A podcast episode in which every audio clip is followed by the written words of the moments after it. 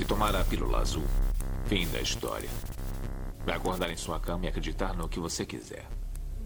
Se tomar a pílula vermelha, fica no País das Maravilhas. E eu vou mostrar até onde vai a toca do coelho. Lembre-se, eu estou oferecendo a verdade, nada mais.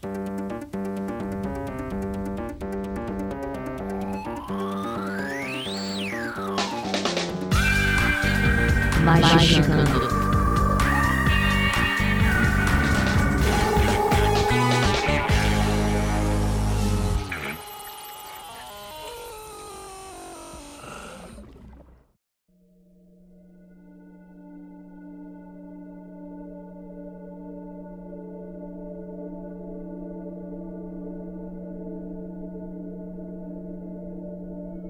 Praise the Sun, ouvinte do Magicante, está começando sua dose semanal de capirotagem e, por que não, espiritualidade. Desculpa, gente, hoje não vai ter minha, porque eu fiquei envergonhado.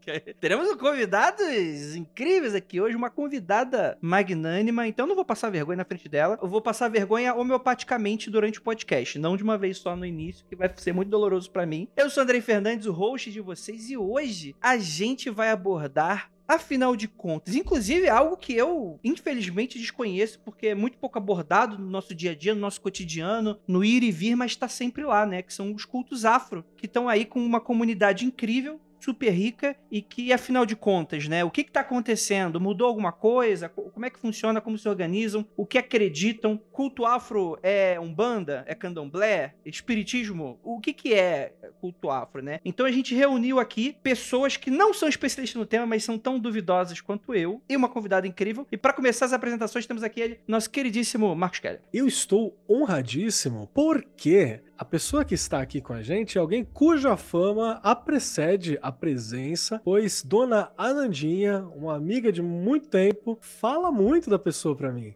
Então eu estou aqui encabulado, não tenho roupa pro encontro, devo deixar claro. Olha aí, ó. Por isso que está pelada agora, grava. Mentira. É, por respeito à convidada. É, temos aqui ela também, nossa queridíssima ocultista Juliana Ponzi. Oi, minha gente, estou muito, muito, muito ansiosa por esse programa. Estou muito ansiosa para conversar com a Mara. Acredito que vai ser muito maravilhoso, um programa completíssimo. Quiçá parte 1 e 2, hein? E 3, sei lá, não sei.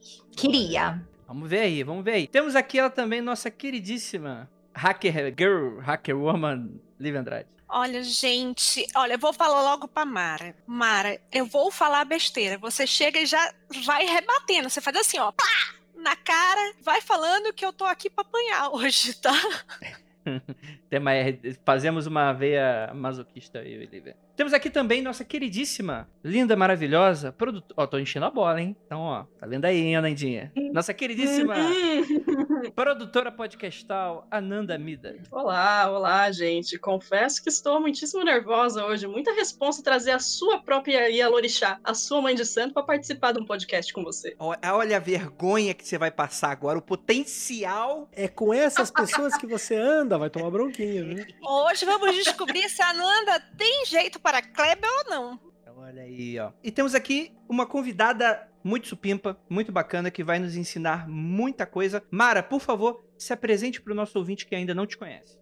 Bom, boa noite. Ah, boa hora, né? E comecei já ruim, né? Podcast não tem hora, não tem tempo. Mas muito legal estar encontrando com vocês. Agradeço o convite. Primeira coisa, antes de eu me apresentar, eu queria dizer que eu não bato nem nos meus filhos, gente. Então, ninguém vai apanhar, né? Eu parto do princípio que a gente pode até discutir, xingar, mas bater não vale a pena. Dói mão, entendeu? Eu gosto de que pague prenda, porque eu sou. Meus filhos nasceram no Acre, e quando faz coisa errada, eu falo, paga uma prenda. Aí vocês vão pagar prenda pra mim depois. Ah, então Mas meu nome é Mara Vidal, sou jornalista, tenho 56 anos, sou mãe do João e da Maria. É, que mais? Morei no Acre, como eu disse para vocês, duas vezes, e essas duas vezes se totalizaram 12 anos. Sou uma adepta da tradição de orixá há 29 anos, iniciada há 8 anos.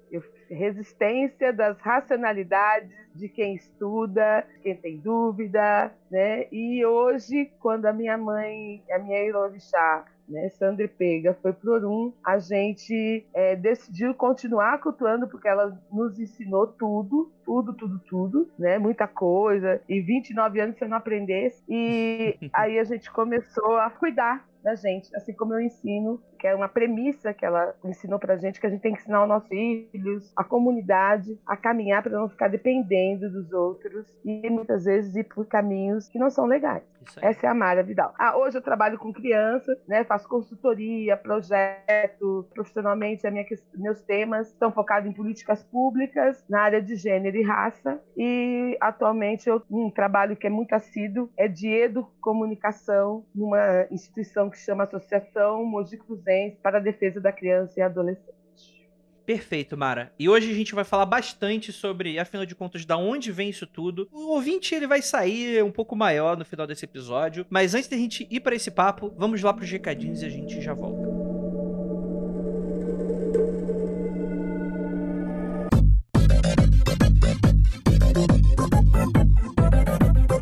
E chegamos aqui agora no recadinho do Magicando. Primeiramente, agradecer muitíssimo a oportunidade de ter gravado esse episódio que ficou maravilhoso. De verdade, gente, escutem até o final que ele ficou com. Sério, é, é muito orgulho, muito orgulho de fazer parte desse projeto, de chamar essas pessoas maravilhosas, desses convidados incríveis. E esse anuncio é o penúltimo episódio do Magicando de 2020 e 20. É, rapaz. A gente vai entrar de férias e vamos voltar lá pro finalzinho de janeiro. Mas não, não, não, não fiquem estressados, porque a gente, inclusive, já gravou já alguns episódios para início de 2021 e é pra a gente reesquentar os motores. A gente tá precisando de umas férias, que 2020 não foi fácil para ninguém. Então, agradecer muitíssimo a compreensão de vocês e esse apoio que vocês nos deram em 2020 e também um convite para você que que nos apoia já, muito obrigado. Continue a ficar com a gente. E a você que não apoia,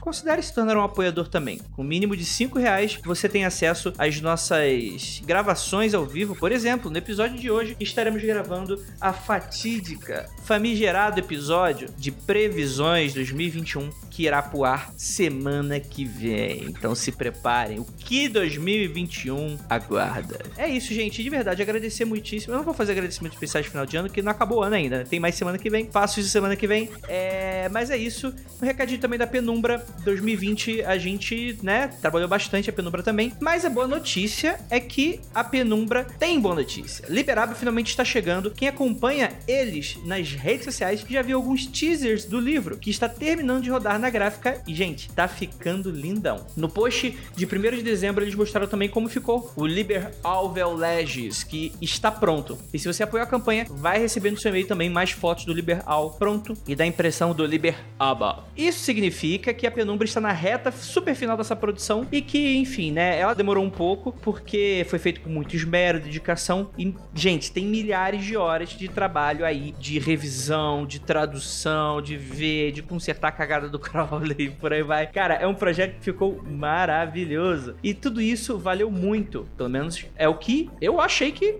a Penumbra achou também. E a editora também tá ansiosa para que todos possam receber em breve seus pacotinhos ou pacotões, não apenas com livros, mas também com as recompensas super bacanas dos apoios que vocês possibilitaram. Os pins, cartões e tudo mais produzido com muito empenho. Esse também é o último recadinho da Penumbra e ela deseja um grande abraço, boas festas, um ótimo fim de ano e um descanso merecido para todos vocês. Em breve você estará recebendo aí o seu Leber Aba com todas as suas recompensas e também em breve, em breve, em breve também vai ter opção para compra para caso você não tenha tido a oportunidade de apoiar a campanha. A gente anuncia em breve, tá bom, gente? Então é isso, bora para mais um episódio que ficou lindíssimo e a gente vai agora para ele. Bora lá.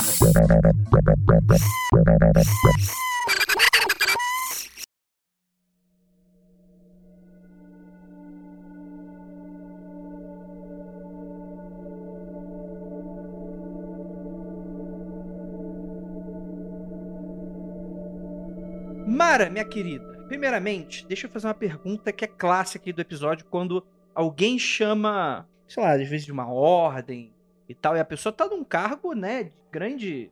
Enfim, até faltam-me palavras, né? É, mas assim, dá para demitir alguém de uma tradição orixá? Só pra saber, assim, rola? Tipo, ah, não, tipo, não tá bem, não tá legal. Tipo Ananda, assim. Não, não, não, nada, por favor. Tipo, não- Ele sempre favor, né? pergunta isso. Tipo, excomungar. Dá pra excomungar alguém? Não. Agora a gente pode falar assim: olha, eu não quero que você venha mais aqui. Entendi. né? A gente pode dizer para a pessoa que por determinadas questões, por alguma razão, ela deve procurar o caminho dela, né? Às vezes as pessoas, elas não se adequam às normas, aos pactos que tem que se fazer dentro de uma comunidade. Então só nos resta dizer, ó, você já aprendeu o suficiente para você seguir seu caminho, Entendi. né? Ou se não, se você não aprendeu ainda, aqui não é o seu lugar. É porque eu tô fazendo uma pesquisa, na verdade. Porque, às vezes, eu formo aqui um grupo de pessoas, né? É, numa liderança muito. Tem motinha toda semana, tem. Ah, não quero. ah. E aí eu quero querer saber, né? Quais são as técnicas. Mas tudo bem, depois a gente conversa sobre isso nos bastidores. Como é que deixar o pessoal esperto sobre isso. Mas, Mara, brincadeiras à parte. Você quer trocar dicas de RH com a Dicas Mara? É isso? De RH. Cara, eu acho que tá rolando, tá rolando. Eita, Tá rapaz, rolando. então é Tá isso. querendo dar um golpe de Tá estado rolando. nele mesmo, né? Verdade, olha, eu acho que quem tem que ser trocado não são eles.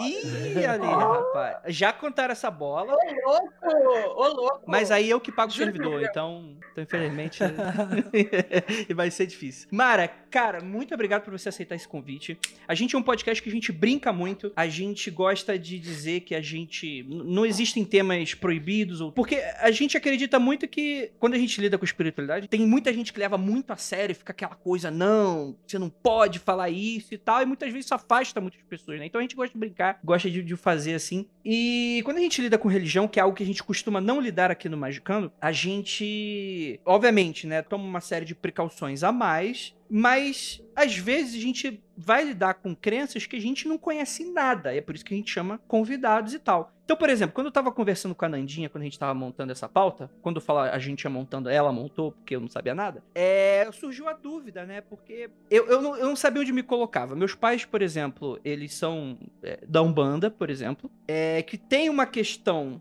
afro, mas não é exatamente isso que a gente vai falar aqui hoje. Então eu acho bom a gente cortar aqui uma. um- a gente pode até citar e tal, porque com certeza são. Às vezes, muitas vezes, são temas correlatos. Mas o que, que é uma tradição orixá? É uma religião? Tem uma Bíblia orixá? Como é que funciona isso? Olha, vamos lá. Nos anos 80, muitos pais e mães de santo, né? Ialorixá, pais e mães dos filhos no orixá, Ialorixá. São pais e mães no orixá. Fizeram um pouco de um retorno à África.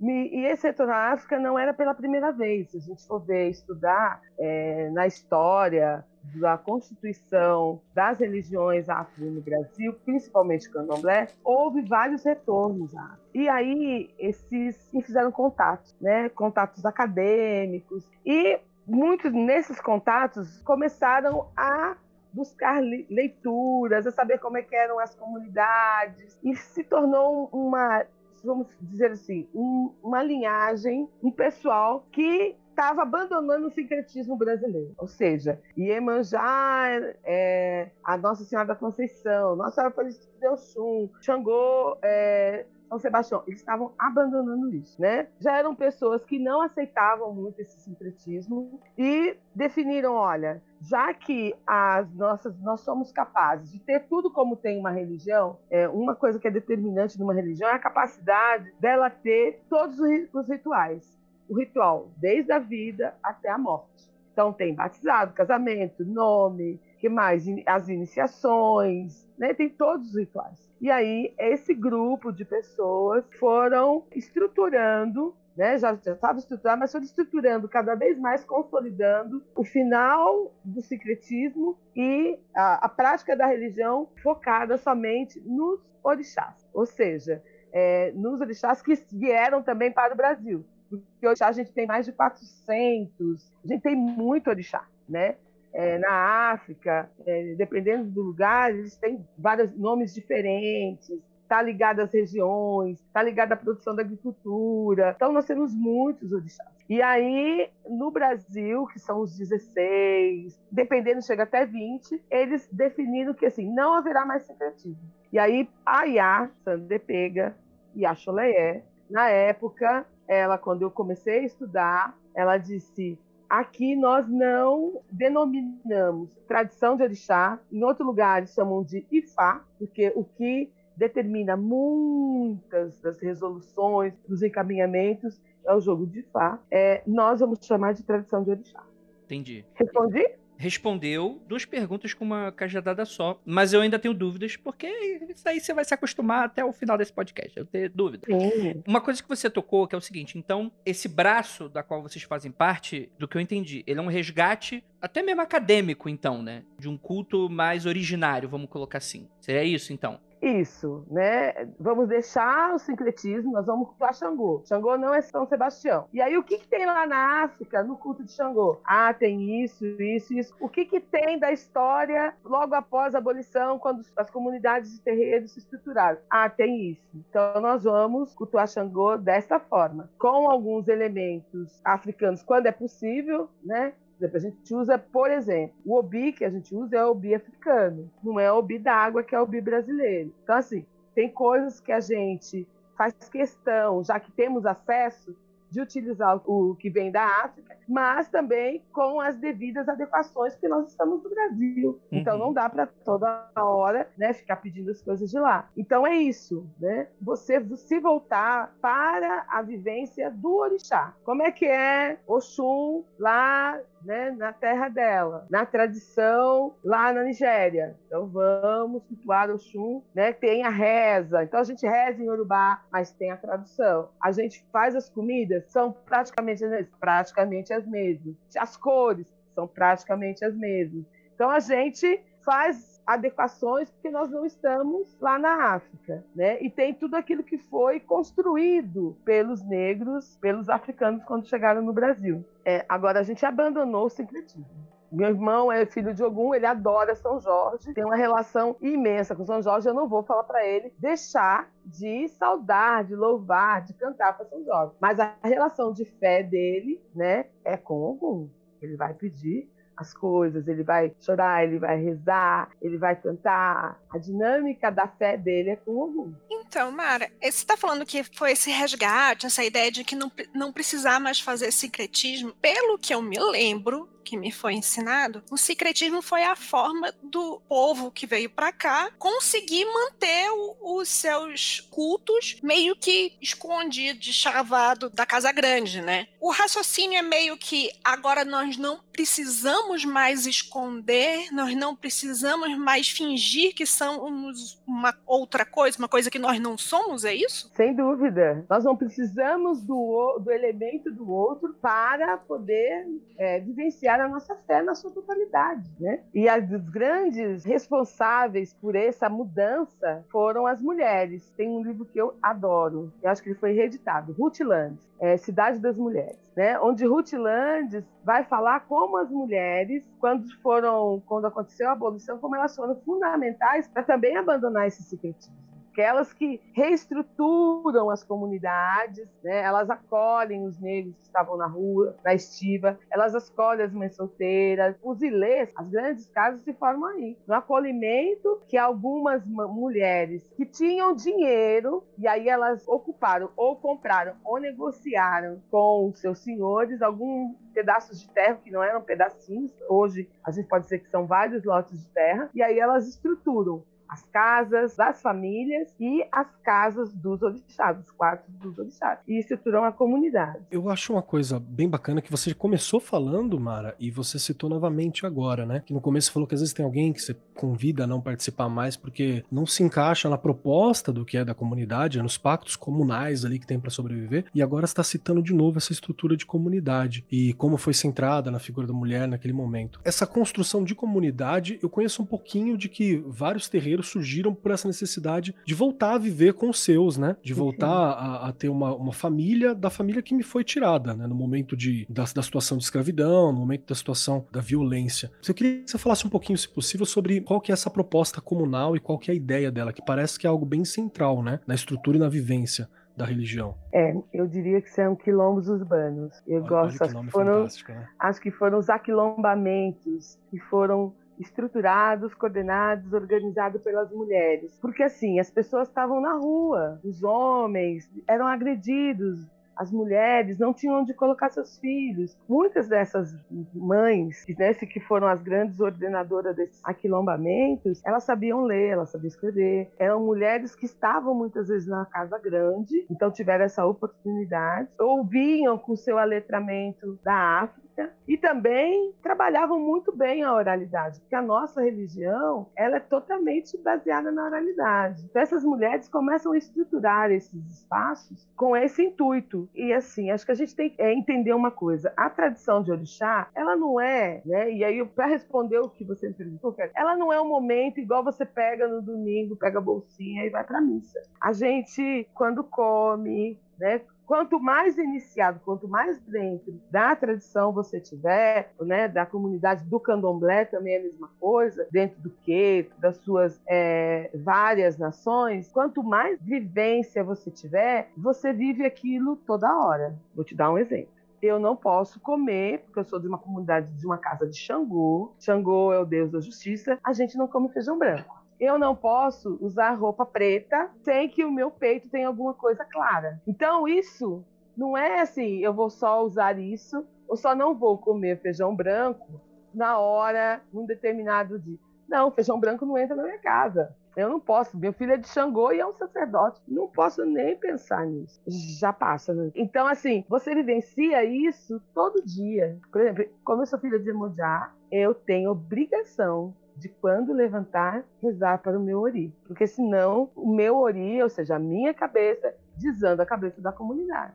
Ou seja, tem obrigação, porque eu faço bori dos meus filhos. Como é que eu levanto? E, gente, é fantástico. Eu sou uma pessoa muito racional por conta da universidade. Mas eu fui, depois de velha, vendo que isso é real. Então, assim, é uma vivência que é todo dia, toda hora, você reza. Quando eu tô aqui falando com vocês, né, eu tenho que tomar cuidado com as palavras, Mara, é, eu tô com uma frase na cabeça assim: é, não existe o famoso católico não praticante. Não existe. Né?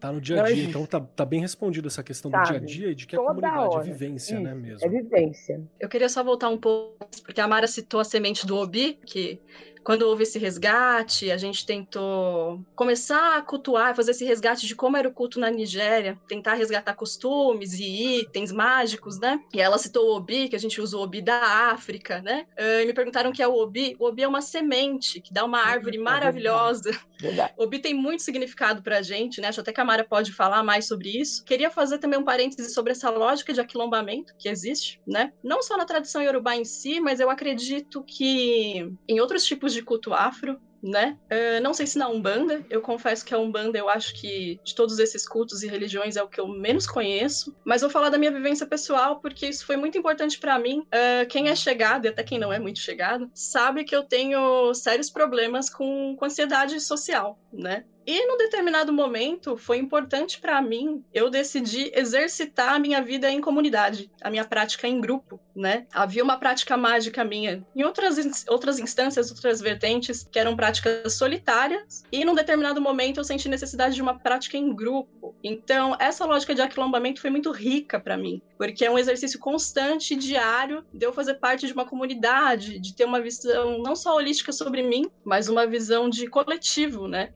De que eu não tô sozinha, é, dessa visão do individualista, eurocentrada, né, que foi imposta em cima da gente. É, isso foi foi sendo desconstruído e está sendo desconstruído a cada dia. Isso tem sido muito rico para mim. É, sentir que você pertence a um lugar e o que você faz influencia isso tudo, né? E vice-versa. Eu acho que é um jeito de pensar o indivíduo e o coletivo e o mundo que é muito carente de todos nós hoje em dia, assim, falando em escala mundial mesmo, global, assim. Acho que uma coisa que é importante, Kelly, você é, na sua pergunta é assim: os negros, logo após a abolição, eles necessitavam, além da casa, da estrutura, né, da sobrevivência, casa, comida, mas necessitavam de carinho, necessitavam de aconchego. Então, a, a, as comunidades têm essa tarefa também. É onde nós aprendemos que o outro tem que ser cuidado. Não pensa que é uma coisa ah, idílica, que tudo é lindo, é maravilhoso. Não é assim. Mas é uma algum... família, né? Famílias brigam, né? Isso. E tem as suas adversidades, conflitos e tudo mais para a gente entender que quando a população negra ficou ao Deus dará, foram essas comunidades que garantiram a sobrevivência. E aí, assim, a mulher que trabalhava com a questão do ganho, ou fazendo roupa, ou passando roupa, ou fazendo faxina, a mulher que vendia o corpo, né? O estivador, tudo que trazia era para a comunidade. Então, tudo era construído numa lógica de que todo mundo aqui precisa. E se um não está trabalhando ou se um tem algum problema, ele vai comer do mesmo jeito. Ele vai ser cuidado do mesmo jeito. Então, isso que é a grande sacada da população negra. E que isso, para mim, é, se repete nos territórios. E aí eu quero lembrar uma ação que tem sido muito importante nesse momento da pandemia, que é a CUFA, né? Tá dando certo. Ela está garantindo, né? Tá garantindo alimentação, fez uma ação para as mães, tem grupos que fazem leitura nas casas das crianças, crianças não podem sair, o pessoal vai todo aparamentado, de máscara, a luva, a roupa, dos IPs todos, e vão contar histórias nas portas das casas. É uma coisa que só acontece na periferia, né? E é, é então esse sentido de aquilombamento vem daqui, vem dessa história da minha avó, da minha tataravó, né? que hoje chega e garante a sobrevivência de muitas da, né, da nossa periferia, de meninos, meninas, mulheres, né? E essa coisa do, do afeto. O afeto é uma coisa muito importante, porque a gente diz o seguinte: se não tem afeto, a gente vai morrer. É, um sorriso negro, um abraço negro traz felicidade, porque era um pouco muito marcado de dor, de sofrimento, com marcas tão profundas que muitas vezes é, eram cooptados na sua fé. Tem uma passagem de um livro do, do, não é um homem, é a Claude Lepine, é um livro de doutorado do Rio de Janeiro é, Claude Pine, ela é francesa, veio para o Brasil, acho que tem até os vídeos dela e o Pierre Vegetal. Mas a Claude Pine, ela resgata numa passagem que muitas vezes essa família, essa comunidade negra chegava a entender que, por exemplo, o senhorzinho, alguém branco que achava o candomblé é muito bonito, né, toda pompa, tal, o que, que eles faziam? Eu não vou me iniciar porque eu não vou cortar, não vou ficar careca, não vou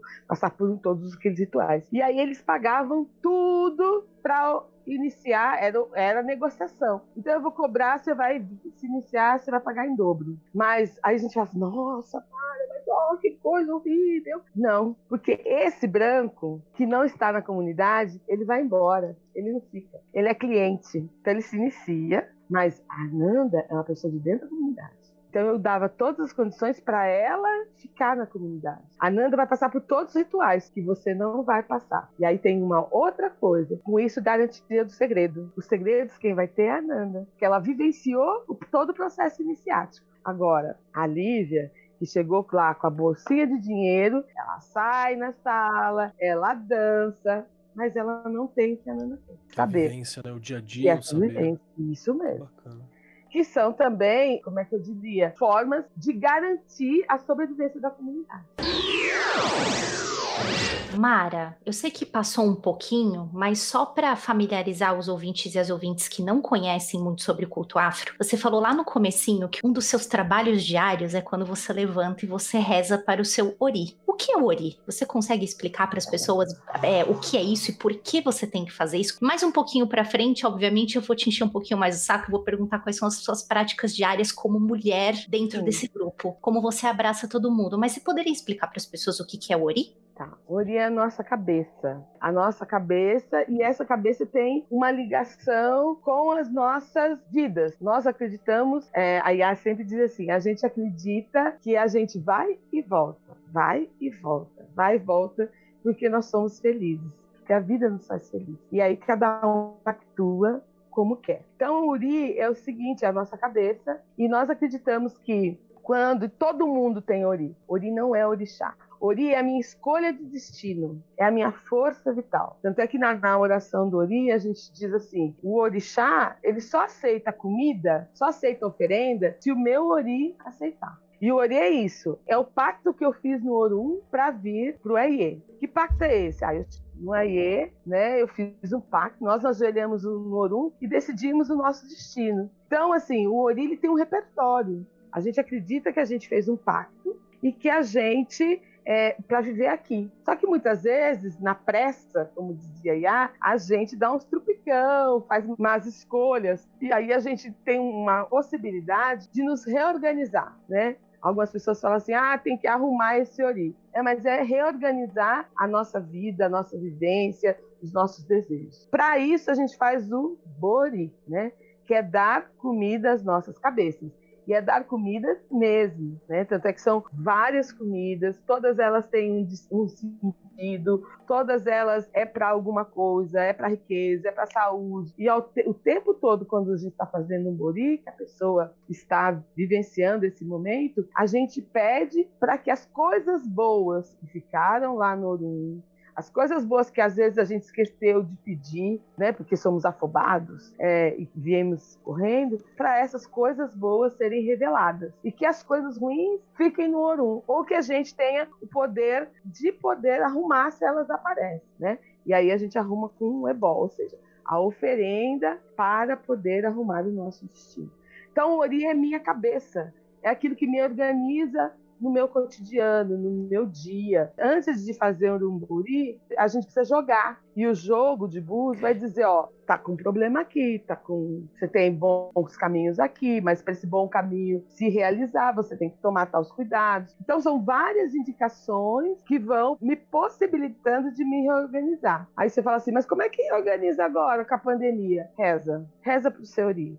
A a gente tem no rito do Bori, a gente tem alguns elementos, né? Algumas coisas, cartinhas, para dê comida ao seu ori. Garanta água fresca. Por que água fresca? Porque a minha cabeça tem que estar tá tranquila, fresca. Eu, em lugar quente, eu não me garanto. Eu fui morar no ar, em ar-condicionado. Né? Mas assim, eu não me garanto porque eu sou uma mulher da água. Então, né, minha cabeça quente não vai funcionar. Então, Sim. O ori é isso, é você ter a cabeça tranquila, né? Você lavar a cabeça, você cuidar. Por exemplo, quem faz bori não vai sair no sol desses 40, 30 graus sem um lenço na cabeça, sem tomar cuidado para, né, no como diz o povo, não chapar o coco. Né? Então você tem que cuidar disso. É, uma galera aqui no, no chat, por exemplo, o Marcel Silva, eles estão um, pouco confusos com os termos em Yorubá, né? Por exemplo, Aie, tá? Ile, Orumilá. Aie é aqui, tá? É a terra. O Orum é como se fosse o céu, é o mundo superior. Ile é como a gente chama a comunidade, a família. E Orumilá é Orumilá Ifá, que é o orixá, tá? Que é o destino, por exemplo. Mas a gente pode fazer esse meio de campo e falar o nome em Yorubá e falar o nome em português, senão a galera vai ficar meio Mas confusa. isso aí é o pega Legal. porque quando a gente fez nosso episódio sobre Ifá lá com o Nazi, que a gente chamou aqui, Mara, eu sou uma pessoa às vezes difícil de entender. Então a pessoa fala, ah, meu Ori. Aí, ah, entendi, Ori é a cabeça, é o cérebro, é o, é, o, é o pensante, aquele que governa. Mas tem o Ori do caminho. E aí tem o Ori que é o Orixá. E aí tem o Ori que tem um. e aí eu fiquei, ah, rapaz, rapaz, aí. Aí você me enrola. Né? A gente já começa a fazer assim, né? Já tá. É. Pega o bloquinho. Isso é muito legal porque é um desabafo também, Mara, porque é o seguinte. E não é uma crítica às religiões que tem hoje, tal, etc e tal, mas a gente, né? Eu não sou branco, mas eu tô inserido dentro de um contexto completamente, enfim, né? Que a gente vê aí e tal, dominante no sentido de, tipo assim, de lidar com as religiões, de já entrei numa igreja católica, nunca entrei na igreja evangélica, mas sei o que que rola, e por aí vai. A gente divide tudo muito em caixinha, né? Por mais que exista a nossa expressão de, de espiritualidade, né? A gente tem aquela coisa, não, igreja é igreja, mas beleza, vamos no médico, beleza, vamos na parada. Vamos... Não tô falando que isso é errado, mas é muito legal quando a gente vê uma crença que é um pouco mais originária, que isso tá de fato mesclado na visão de mundo no sentido de da tua parte do corpo, daquilo que você veio fazer, da entidade que você presta homenagem. É tipo assim, pelo que eu entendi, é, é, existe obviamente suas. Às vezes você muda um pouco, ah, um pouco mais isso, um pouco mais aquilo e tal, mas é a mesma linguagem, porque é a mesma coisa. Isso é muito legal, né? Porque dá para ver que, tipo assim, é uma parada que as pessoas de fato estão vivendo aquilo. Não é tipo assim, eu tô acreditando e de repente não acredito mais, né? E tipo, não, é, eu tô falando aqui com o meu orixá, mas a minha cabeça aqui, neurologista, é, tem umas diferenças nisso, né? Isso eu acho, eu acho legal. Eu, eu acho muito hum. bacana. Hum. Deixa eu Fala, somar aí no Andrei, porque, assim, a branquela aqui, né? Porque, assim, quando você vai falando, quando a Nana vai falando, eu fico tentando fazer paralelos que é para poder entender o que você está falando, assim. Não necessariamente colocar em caixinhas, mas fazer paralelos. Aí, por exemplo, aqui teve um, um ouvinte aqui que perguntou assim: ah, seria o Ori uma espécie de SAG ou eu superior? Aí eu disse assim: é, parece que é, parece que não é. Eu acho que tentar colocar dizer assim, isso igual aquilo, não é legal, gente. Há paralelos, parece que há paralelos, mas não é só, não é apenas, não, não está tudo contido nessa outra ideia. Então, vamos aceitar que, que é uma coisa que precisa de vivência para você entender completamente e, e, tentar não colocar em caixinhas, tipo assim, ah, isso daqui eu coloco daqui, mas também encaixa acolá. Eu acho uhum. que isso é principalmente numa religião que ele tá querendo deixar de lado o sincretismo. Eu acho que é um exercício até pra gente brasileiro, pessoal da magia do caos, é tipo assim, vamos tentar não fazer um sincretismo então, gente. A e a Nanda, eu queria falar uma coisa a partir desse fala da Lívia, que eu vou explicar para vocês como é que eu fui parar na tradição de Orixá.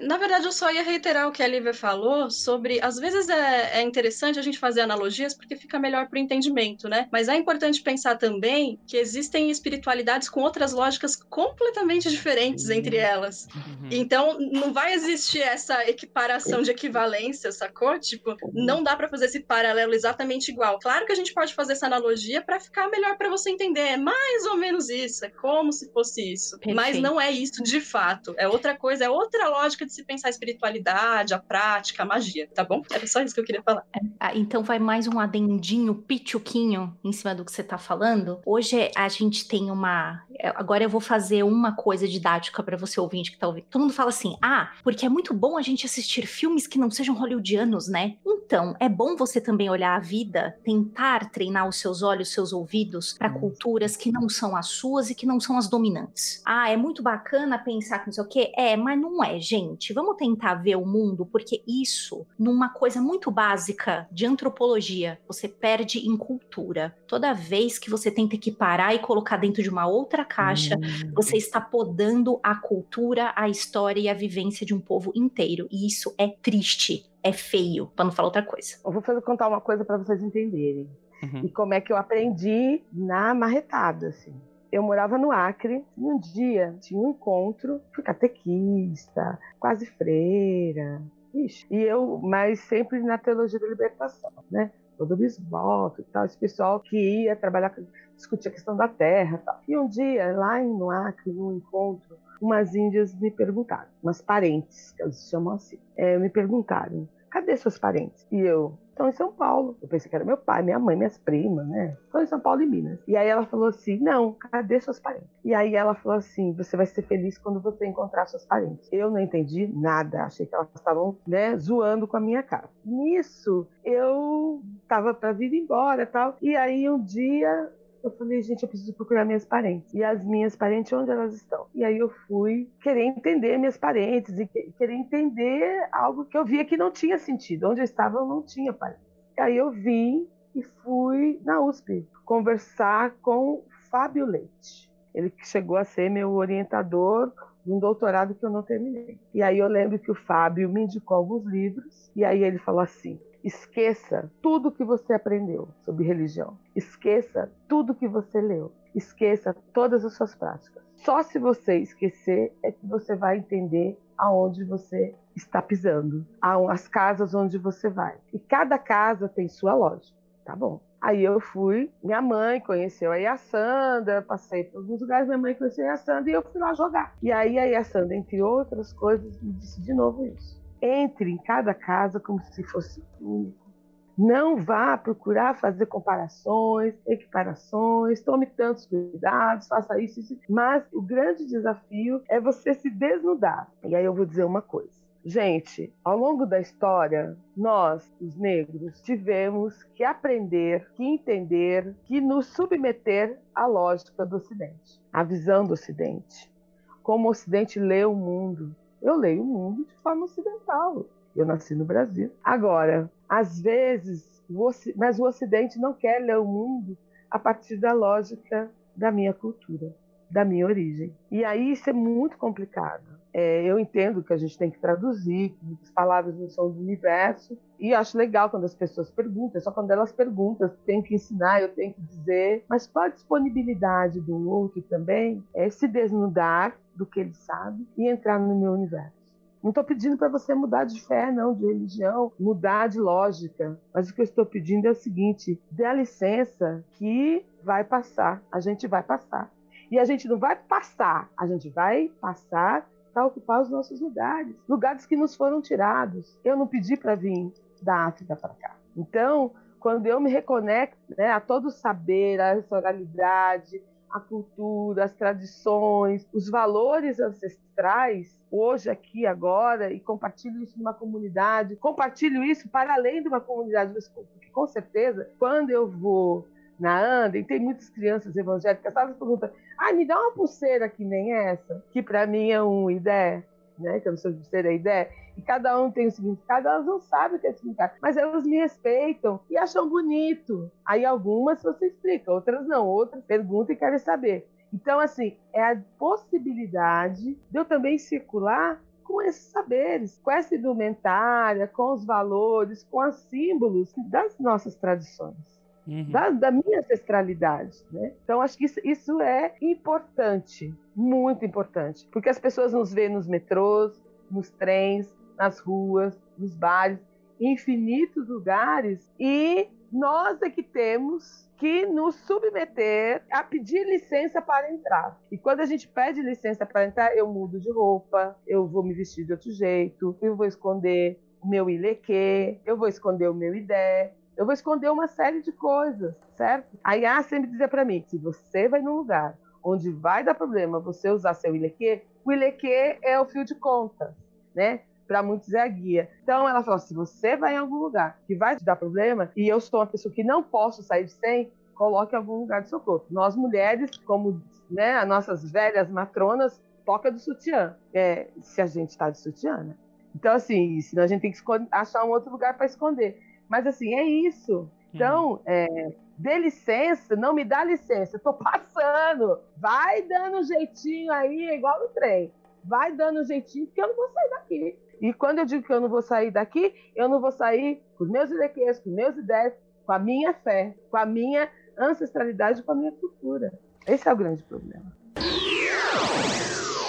Mara, eu tô muito interessado numa parada que é o que eu quero fazer muito de tratar um pouco sobre esses temas aqui no Magicando, justamente porque aqui, infelizmente, a gente, por não conhecer um pouco da história de todas essas questões, a gente acaba não sabendo de onde vem. Então eu acho isso muito importante a gente colocar assim. Como é que funcionou isso da vinda dos cultos para cá? Você fala que teu braço fez parte desse resgate, né, de entrar em contato com o que tinha lá e tal. Mas como é que era isso antes do que a gente fala tipo assim, ah, religião, é tipo, aspas, religião afro. Umbanda, Candomblé, é, Kimbanda, não sei o que lá, tipo, tá tudo junto, misturado e tal, e as pessoas não sabem exatamente o que estão falando. Da onde que surge isso tudo? Tá, vamos lá.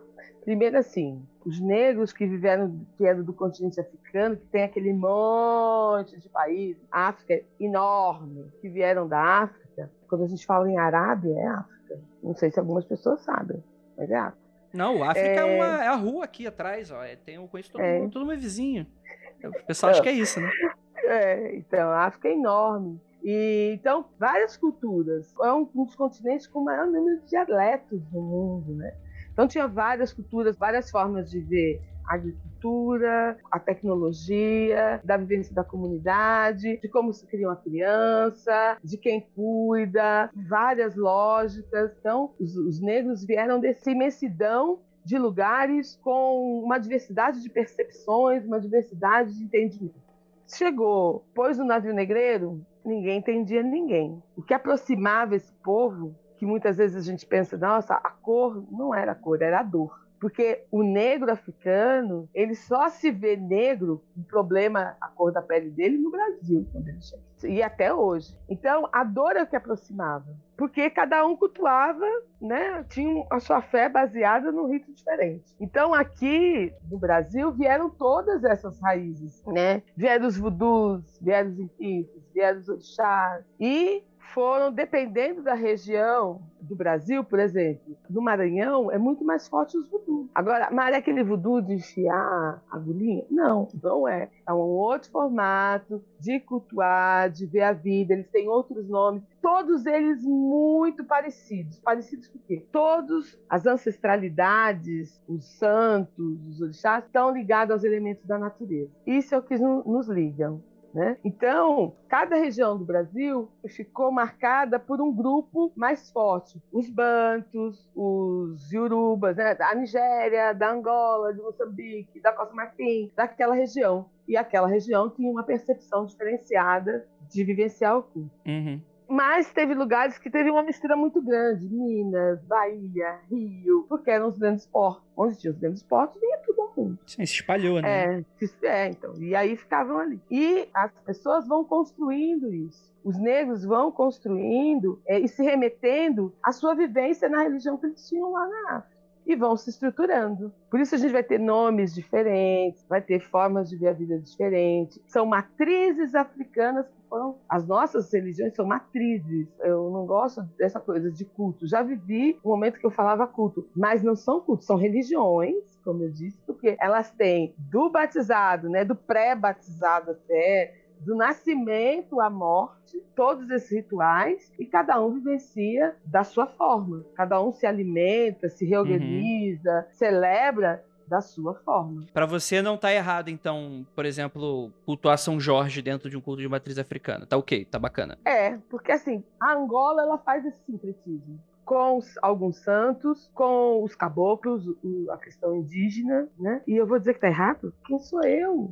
Quem sou eu? A Umbanda é a religião mais brasileira que a gente tem, né? Mas também ela se alimenta de todos os rituais, de todos, de vários dos orixás, dos deuses, das ancestralidades da religião vindas da África. Só que o que ela faz? Ela é a brasileirada, porque Além disso, ela tem os santos brasileiros, né? E aí, além dos deuses dos santos brasileiros, ela também tem o espiritismo, que vem do, do kardecismo. Ela traz elementos do kardecismo, porque muitos ho- homens e mulheres brancos que estavam no roçado e que eram muitas vezes expulsos de suas terras foram para esses espaços dos quilombos. E também, é lógico, quando vieram também os estrangeiros, né, os europeus para o Brasil, para ficar no lugar dos negros como mão de obra barata também, trouxeram né, as suas religiões. E à medida que as pessoas foram vivenciando, foram tomando contato,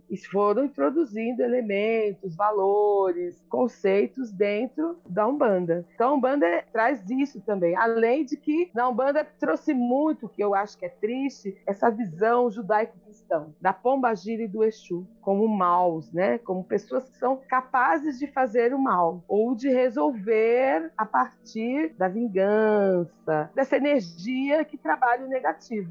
Isso é Eu- ruim. eu- deixa Não eu é. te falar um- uma coisa. Não sou eu sei se, julgar? Mara, eu não sei se você viu que a gente fez um episódio com, sobre Fá com o Nazi, né? E naquele momento, assim, eu tava lá só escutando. O Keller falou uma coisa que eu fiquei.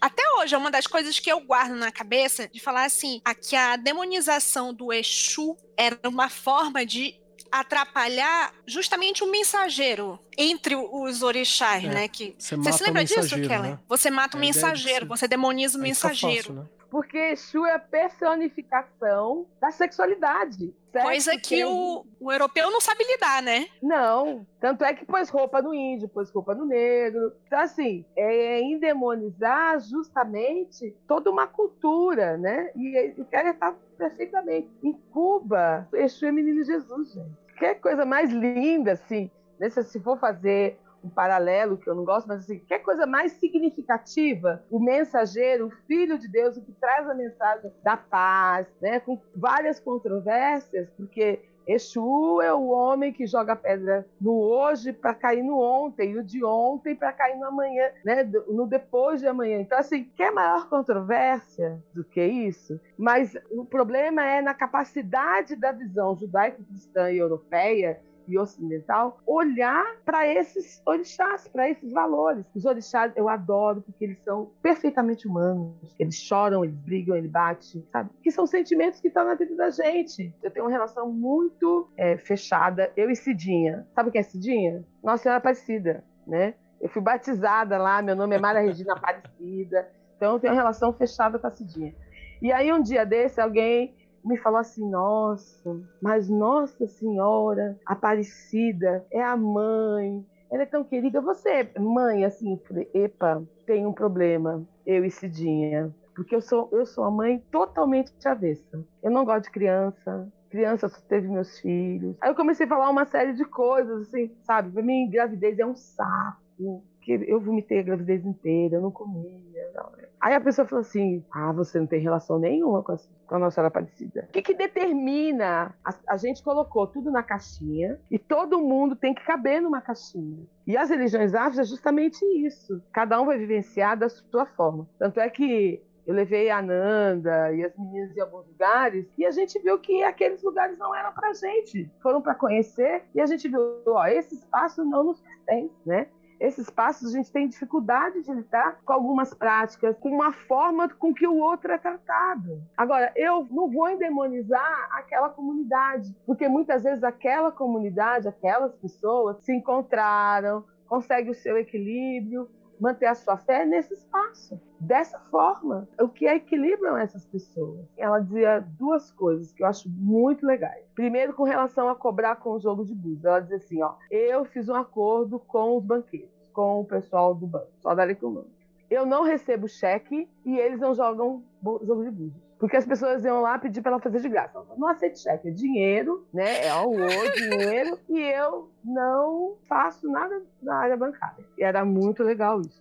Outra coisa, ela dizia assim: várias vezes, várias vezes eu, eu tive a oportunidade de ver pastor, padre, freira e fazer consulta com a Iá. E a Iá dizia o seguinte: meu filho, se este é o caminho. E ela falou isso para mim quando eu fui lá a primeira vez. Eu falei para ela que eu queria entender essa coisa do parente, que eu queria, né? E, e, decidi que eu ia fazer pela racionalidade, que eu queria fazer o um mestrado nessa área. E aí ela falou assim, olha, na consulta, né? Tinha algumas coisas que ela indicava para minha vida. Ela disse: se você acredita no Pai Nosso, reza o Pai Nosso. E ela falava sempre isso para as pessoas. Se você acredita que vá se você acredita na Ave Maria, se você acredita nisso, vai. Tanto é que a Iá foi uma das pessoas que trabalhou no ISER, quando o ISER existia, o Instituto da Questão Religião Ecumênica. E elas estavam num grupo que eram várias pessoas, né, de várias denominações religiosas. Só que o grande pacto é: eu não vou querer trazer você para mim e você também não vai. O que a gente tem que fazer é uma convivência com a diversidade. Então, acho que isso é, é condição salutar para a gente poder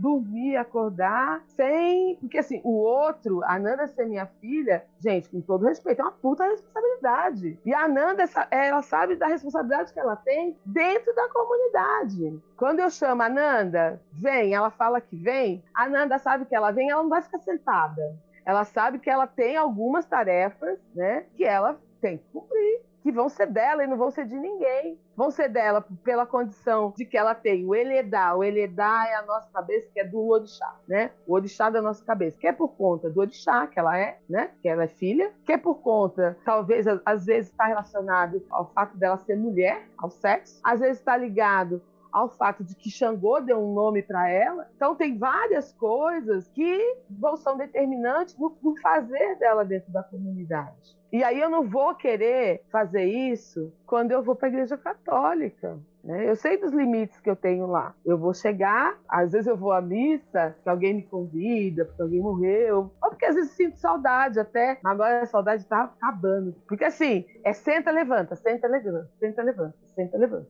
senta, levanta. É tergal, é terbrim, que é a roupa massa, né? Então assim, às vezes eu vou e ainda mais que os padres conservadores. Eu quero uma religião que seja mais perto da minha vida. E às vezes eu vou até por conta do, do divino. Minha tia, é, eu moro na casa, numa casa de ancestralidade. Minha avó, minha tia nem sabia disso, uma casa de Oxum. E minha tia tem uma relação muito grande com o divino. Então as rezadeiras vêm, elas rezam e elas pedem, ai, mãe, amanhã, tal dia, tal. Eu vou. Aí às vezes o pessoal me chama pra ler. Aí eu fico pensando assim, eu vou, leio, e aí eu falo assim, o que, que eu tô fazendo aqui? Porque eu só vou ler. Aí eu escuto o padre falar um monte de coisa que muitas vezes eu não concordo e eu não posso dialogar. Não dialogar para discordar, mas dizer, para ele o seguinte: sobre esta leitura, sobre o que você está falando, eu tenho um outro olhar. Até porque eu tenho um outro olhar também, porque quando eu estava na Igreja Católica, eu estava ligada ao pessoal da teologia de libertação. Então, meu olhar não é do olhar do ficar quieto, meu olhar é o olhar da inquietude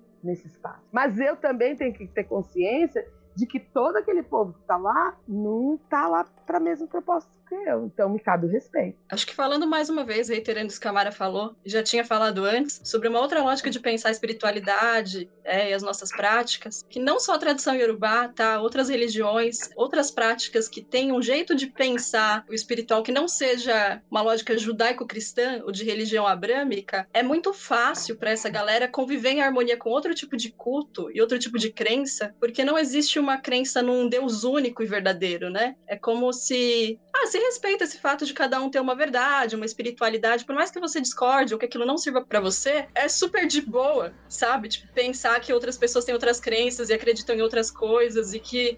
Por isso que não existe essa questão da, da demonização. Eu, por exemplo, é, quem me conhece aqui sabe que o, a tradição de orixá não é o único paradigma com o qual eu trabalho. Mari está aqui, Mari é minha IA, ela sabe de todas as minhas outras práticas e não existe nenhum problema com isso. É, a não ser que seja uma, um conflito energético muito grande, alguma coisa que realmente vai me fazer mal, que é conflitante energeticamente que eu falo, tá? Choque de egrégora. É, que aí, choque de egrégora, exatamente. Obrigada, André. Tem coisas que realmente não rolam, mas assim, não existe um lance de tipo, você pratica isso aqui, isso aqui é a verdade absoluta do universo, então essa prática não coaduna com outras. Não existe isso, né? Uh, inclusive, é muito presente também o lance de que a gente pode aprender com o outro e trocar. Uhum. É, eu acredito que não só a sociedade urubá, mas outras sociedades que fogem da, da lógica eurocentrada eram sociedades que tinham intercâmbios né, de conhecimento. Um feiticeiro de tal prática encontrava um feiticeiro de uhum. outra prática divergente, eles trocavam, aprendiam coisas um com o outro. Isso é muito bonito.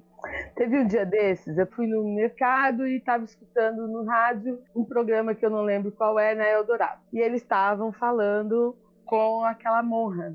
A monja? Isso. A monja Coen? É, a, assim? o, o, é o velho do Avan do Bem.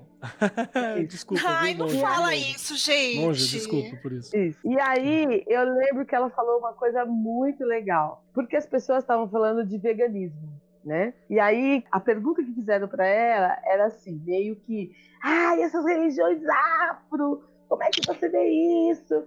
O pessoal come, mata, não sei o quê. E aí ela falou assim, olha, eu não vejo, eu não vejo porque Buda não era vegano. Aí todo mundo, o cara na Buda comia, ou ele chegava na casa, ele comia que as pessoas davam para ele, né? Ele comia o que tinha. Se ele podia escolher, é lógico que ele não ia ele fazia suas escolhas. Mas quando ele ia na casa dos outros, no território dos outros, ele respeitava. E aí ela fala assim: então, em respeito ao território que não é meu, eu não vou te responder. Então é muito isso, gente. Em respeito ao território do outro, que é fundamental a gente ter, a gente não vai entrar nessa seara. Porque nós somos limitados. É lógico que, como eu já disse, eu nasci no Brasil e sou brasileira, sou do Ocidente. Mas eu tenho que tomar o máximo de cuidado para não repetir o que fizeram com o meu povo, com a minha ancestralidade.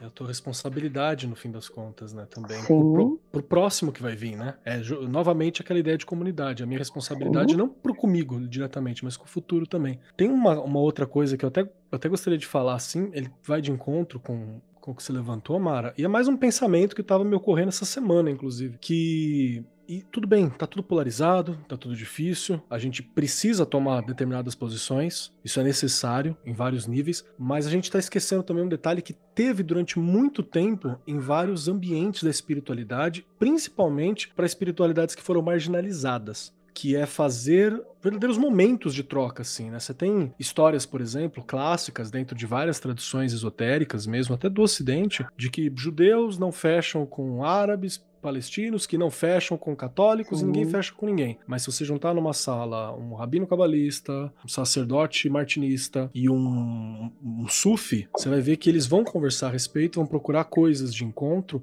e, e nenhum deles deixou de pertencer a nenhum dos povos, nenhum deles deixaram de tomar determinadas posições, mas há momentos que são momentos de troca e são momentos de encontro. A gente tem esquecido isso, né, ultimamente. Eu acho que é importante a gente lembrar, de novo, é importante tomar posições, claro, mas também é importante qual momento você tem que tomar posições diferentes. Acho que é algo que a gente tem esquecido. E esse momento é o momento disso, né? Sim. Já tá um pessoal conversando no chat agora e tal. A gente não tá fazendo uma Magicando normal, onde todo mundo fala o que quer e a partir da própria experiência e tal. Esse é o momento de ver como que é o olhar. E E, e a Mara tá compartilhando isso com a gente, né? Esse é um desses momentos de fora. E eu sou muito grato por a gente estar tá realizando isso aqui. Só um pensamento. Não, legal, obrigada. Obrigada por oportunizar esse momento de viver isso com vocês.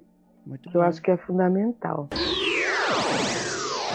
É... Gente, tem gente falando no chat que já tá chorando e eu também tô aqui, tô com até uns ninjas cortadores de cebola aparecendo por aqui. Tá complicado. Sim, é muito bom. Eu, eu acho que isso também é importante no sentido de a gente tá vivendo um momento muito difícil, né? É, eu tô tendo essa conversa com muitas, muitas pessoas, assim, tá, principalmente 2020, né? Essa coisa, né? Acho que desde, tipo, chegou num ápice, né? 2020 não deixou esse ápice acabar de certa forma. E tá todo mundo muito com ansiedade lá em cima, tá todo mundo muito irritado, tá todo mundo muito chateado, muitas vezes com razão. Mas eu acho isso interessante do, do tomar cuidado para não desassociar o, o, discurso, né? E eu acho que você fala um negócio que é muito interessante, não fazer o, com os outros o que fazem com a gente, né? Que fizeram com a gente e tal. Mas eu gostaria de fazer talvez uma provocação aqui, até para te tirar do muro, Mara. Hum, porque aqui tirar do muro. É o Magicano. É. Vai, vamos lá, vamos lá, vamos lá. É uma, é uma visão. Polêmica! É, é, uma, é uma visão. Não, mas assim, de verdade, de verdade, verdadeira. Assim, eu, eu respeito muito sua visão, Mara. E eu acho que ela é muito importante. Ela deu uma mudada um pouco nas coisas que eu tava achando. Mas ainda assim, eu acho que tem algumas colocações que, que eu acho interessante fazer, principalmente para talvez esclarecer e entender também que, enfim, é, é, a sua vivência, né? Que eu acho que é mais do que qualquer uma pessoa aqui, né? Tipo, e a Nanda compartilha isso um pouco, né? Já que ela só é um pouquinho mais novinha, né? Mas vamos lá. Eu não venho da Umbanda, eu não sou um bandista. Mas mas eu tô aqui em São Paulo. Cheguei a visitar alguns terreiros. Uma coisa me incomodou muito. Se for uma parada que você não quiser falar sobre, Mara, por favor, fique à vontade. Até corto isso do programa. Mas assim, uma coisa me incomoda muito que é os terrenos que eu fui, majoritariamente pessoas brancas. E com um discurso, muitas vezes, que eu sei de onde vem, eu sei de onde está vindo. É um pouco diferente do que eu vejo no Rio de Janeiro, quando eu frequentava lá, né? Meus pais frequentavam e acabavam me puxando junto, né? Porque eu nunca fui de ter uma religião, sou solto. Sou bicho solto. É, mas é muito, muitas vezes um discurso que eu vejo. Cara, eu aprendi Umbanda como, por exemplo, qualquer pessoa poderia ir lá e pedir uma assistência. Qualquer pessoa lá podia chegar, entrar lá, descalça, é uma pessoa trans numa situação horrível às vezes, pessoas periféricas de chegar e ter. E muitas vezes eu vejo um discurso muito de: ah, não, faz isso desse jeito. Porque aquele que outro faz eu não gosto. Porque faz. É porque o. Como colocou, não, porque Exu é de esquerda né? E é muito interessante que é, é uma religião que ela nasce com um cara chegando e falando, oh, outros espíritos eles precisam também ser ter uma assistência e tal. Eu não sei se você já chegou a topar com esses discursos, eu, eu, eu chuto que sim. Qual é, que é a tua visão disso? André, você podia ser bem mais direto? Vamos lá mais direto. É, eu vejo um movimento na Umbanda muito parecido com o movimento que o kardecismo tinha no início do século XX. Eu posso Olha, estar errado. Vou... Se você quiser me falar que eu estou errado, beleza, mas é algo tá. que eu estava sentindo. O que eu acho é o seguinte, que eu, o que, a minha opinião hoje sobre a Umbanda, e a minha opinião é uma opinião crítica, né? Porque assim, a Umbanda, ela tá, ela, a branquitude, assim como ela, a branquitude também acaba tomando conta de alguns terreiros e vindo com as suas lógicas para alguns terreiros, a branquitude tomou conta da Umbanda. É, existem terreiros aqui em Mogi, quanto mais a periferia você estiver, mais a comunidade preta vai estar. Né? Os negros vão estar lá, porque os negros estão na periferia. Quanto mais no centro você tiver, menos negros você terá. E um comportamento menos comunidade você terá. Quanto mais longe do espírito de comunidade, da vivência de comunidade, mais longe estará as pessoas que foram o sustentáculo desses terrenos. E aí, alguns valores, é lógico que se perdem. Maurício MacLean, vocês sabem quem é? Não conheço. Ai, a família dele era muito rica. Ele era, a família dele era dono da Sharp.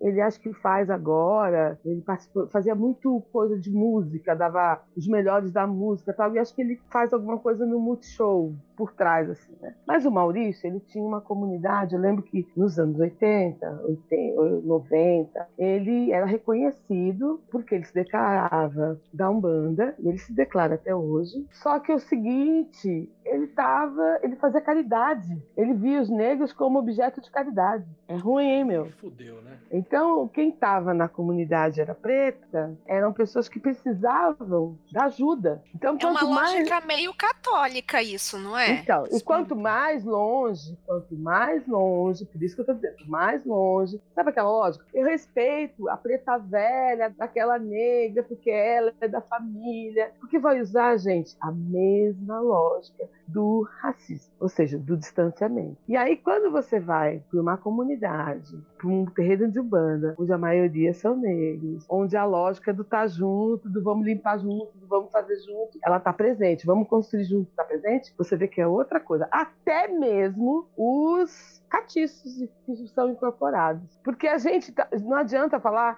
ah, não, aqui é o pai João de não sei das quantas. Mas esse pai João de não sei das quantas traz também aquilo que o filho dele tem, da pessoa que está trazendo, que está incorporando ele. Ele traz também elementos. E se ele, se na vivência dele, esses elementos, algum, alguns elementos como fazer do outro ser protagonista, do outro ter possibilidade de viver, do outro ser autor da sua história, não ficar dependendo toda hora do santo, não ficar no troca-troca de santo. Ah, aquele santo é bom, aquele santo é ruim. Se as pessoas trazem isso na sua vida, que eu acho que é um olhar deturpado muitas vezes, com certeza o santo vai trazer esses elementos também. Um exemplo, a Nanda vai entender o que eu estou falando. Nós fomos num lugar, uma vez, onde o catiço brincava muito com a sexualidade dos outros com o fato de algumas pessoas que estavam com a gente ser homossexuais. E não só com isso, dentro de um casal, afrontava o homem que era casado com uma determinada pessoa, é, dizendo assim: olha, eu te dou isso, mas para eu te dar isso, você tem que fazer isso para mim. Esquece aquela lá. E quem dizia isso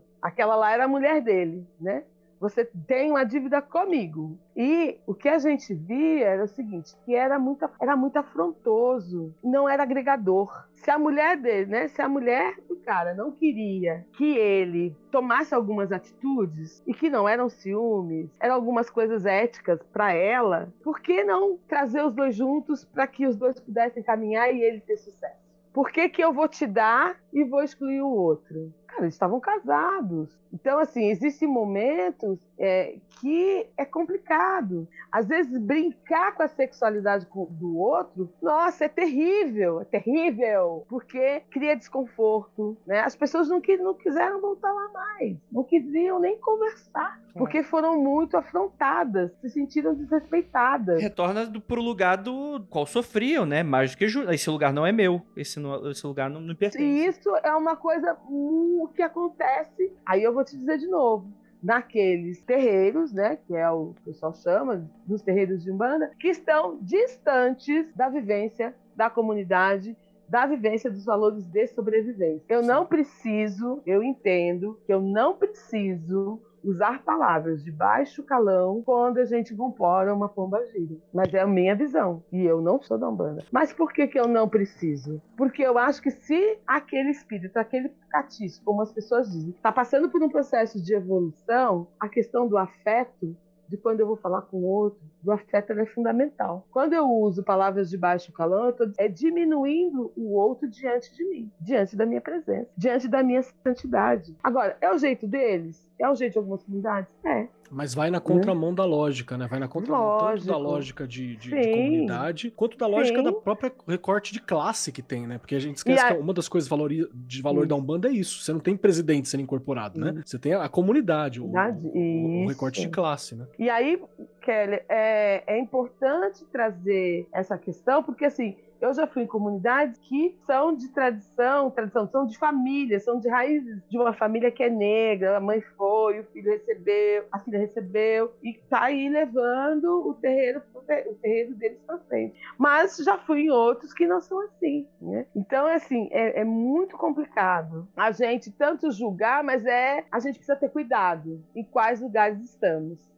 Perfeito. E com que pessoas estamos trocando as nossas experiências, quem estamos fortalecendo. E aqui eu faço, eu tomo o maior cuidado. Tem caso que eu vou uma vez para nunca mais voltar. Fere totalmente a minha questão de respeito, de dignidade do outro. Outro exemplo, quando eu estava aprendendo, aí ela falava assim: olha, tem casas que você vai, o pai de santo bate no orixá no, no, filho quando está incorporado. E eu fui uma vez e aí ela viu, logo que eu estava aprendendo, ela viu, ela olhou para mim, né? Ela deu um sinal para eu não ficar, ai, nossa, senhora. E assim, outro dia eu fui numa casa que o pai pegou a filha de uma forma que para mim já tinha acabado a festa, mas a forma como ele pegou ela diante de toda uma sala que estava jantando, eu achei absurdo. Agora, para algumas pessoas, não, ele tem razão. Isso significa firmeza. Isso significa... Mas eu acho que a gente pode ser firme de outras formas. E aí eu vou dizer mais uma coisa. Afeto, né? Tem uma diferença das casas que são dirigidas pelas mulheres e pelos homens? Tem. Muito grande. Aí alguém falou assim: ah, mas ela está sendo feminista demais. Não. Eu acho que a gente tem uma prática do cuidar, do bem-querer, que muitos homens não têm haja visto que é muito grande o caso de violência contra a mulher. E essa violência Mara. se reproduz na minha prática religiosa. Mara, isso será que eu tô aqui falando tá, me surgiu uma dúvida. É, é, tipo assim, não foi deixado para a maioria dos homens você poder expressar isso, né? Você poder ser amoroso, não, não poder. Eles, muitos não Sim. aprenderam, não é mesmo? E, dentro de uma comunidade, é até função assim das- da, da pessoa, de, tipo assim, cara, você não aprendeu isso, vem aprender junto com a gente de novo, né? Assim, porque você vai falando, eu tive uma infância muito católica, mas era, como você disse, é teologia da libertação, né? Então, era muito de ir, ir na comunidade e tal. Então, você vai falando e eu vou fazendo paralelos, que é uma coisa assim, que eu tô falando assim, o que que tem em comum em tudo isso? É o afeto, a comunidade de verdade e até uma ausência de proselitismo. Porque tipo assim, o que tá funcionando pra você, às vezes não tá funcionando pra mim e tal. Então, vamos só fazer funcionar pra todo mundo. E assim, é, tá até meio emocionante assim para mim eu lembrar dessa parte. Assim, o importante é a comunidade, né? O importante é a comunidade. Tanto é que no Ilê a Iá falava assim, ó. Homem aqui só não faz duas coisas. Não pare e não amamenta no peito. O restante faz tudo. Né? Porque tem as divisões de tarefa, tem coisa que a gente não pode fazer, mulher não faz, não faz. Mas assim, no globo terrestre, né? né, nas atividades globais, ela dizia isso, e eu falo isso aqui, porque muitas vezes as pessoas acham, os homens, né, às vezes chegavam homens, ah, eu não vou lavar louça, o quê? Eu não vou mexer na... pa-" E no Ilê, quando ela falou isso, eu tinha todo mundo para fazer, e eu ponho todo mundo fazer aqui em casa. Porque acho que é o seguinte, se você não faz, você não valoriza. Eu falo para meus filhos. Quando a gente deixou de ter empregado, eu falei, aí eu falo para eles, hoje vocês valorizam empregado, né? Porque vocês têm que fazer. Então, as pessoas têm que fazer, têm que saber quanto tempo leva, né? Os desdobramentos disso. Tem que ter experiência para poder. E com o homem é isso. Acho que o homem tem que chorar, tem que gritar, tem que pedir colo. Meu filho é muito isso. E é duro, porque também vive a dicotomia que a sociedade coloca para ele sempre queria falar da, da vivência, né? Da vivência da família, da, da vivência no Ilê, do quanto realmente é perceptível a, a diferença de postura, né, entre homens e mulheres. É, é um trampo, gente. Eu falo pra vocês, assim, quando vai ter festival de orixá, a Mara falou que não, não fica sentado, porque não tem como ficar sentado. Tem trampo. E não é pouco trampo, é muito trampo. E a gente tenta distribuir isso da forma mais igualitária possível, mas a gente percebe que é muito do homem essa coisa de ficar mais de canto, não ir pra cozinha, ou já querer só o trabalho braçal pesadão, não querer outra coisa. E é interessante é, como a partir do momento que você começa a redi- redistribuir essas tarefas, você ensina essa pessoa a valorizar outro tipo de comportamento. É exatamente isso que ela falou de perceber a importância daquele trabalho, aquele trabalho também é importante. É, rola uma preguicinha também, né? Por parte E eu dos acho- caras. E eu acho que a gente tem que perceber o seguinte, eu falo também para meus filhos e falo isso para os meus amigos, tal. Por exemplo, eu detesto arrumar casa. Eu detesto arrumar casa, mas eu tenho que arrumar. Então, você vem arrumar comigo. E assim, assim como a Mara é um jeito de ser mulher, aprendeu, ela faz, ela se recria, se reinventa o tempo todo diante com o que está aí, os homens também. São várias feminilidades, várias masculinidades. Não existe um endereço único, um formato único. Como não existe um jeito, tem várias formas de amar. Agora, o, o que me liga a vocês, me liga ao outro, é a questão do respeito, do bem-querer. A gente está nos, nos 20 dias de ativismo no Brasil, né, que tem a questão da, do enfrentamento à violência, mas também da questão do racismo. E tem o dia 6, hoje é o Dia Internacional né, de Luta contra a Violência contra a Mulher. Mas no dia 6 de dezembro é uma luta que é dos homens. Os homens dizendo não à violência contra a mulher. Isso é fundamental, porque só com a voz deles também que os outros homens vão mudar. A sociedade precisa ver que tem homens que não estão nem aí se eles vão ficar em casa e vão cuidar dos filhos. Porque isso não é um problema meu. É um problema daquele casal que definindo os papéis, que definindo como vão viver a vida, como vão construir os seus caminhos. Agora, é um problema meu quando o cara bate na mulher. Porque uma sociedade onde um bate em alguém, onde existe violência, no meu vizinho existe violência, meu bairro está cheio de violência. Acho que essa lógica ela tem que estar tá aí. Quando a destruição da vida, seja em qualquer espaço, ela começa a acontecer, eu sou responsável também por isso. Então, qual é o meu papel nisso? E a, comuni a comunidade, essa questão, ela é muito forte. Ela é muito forte.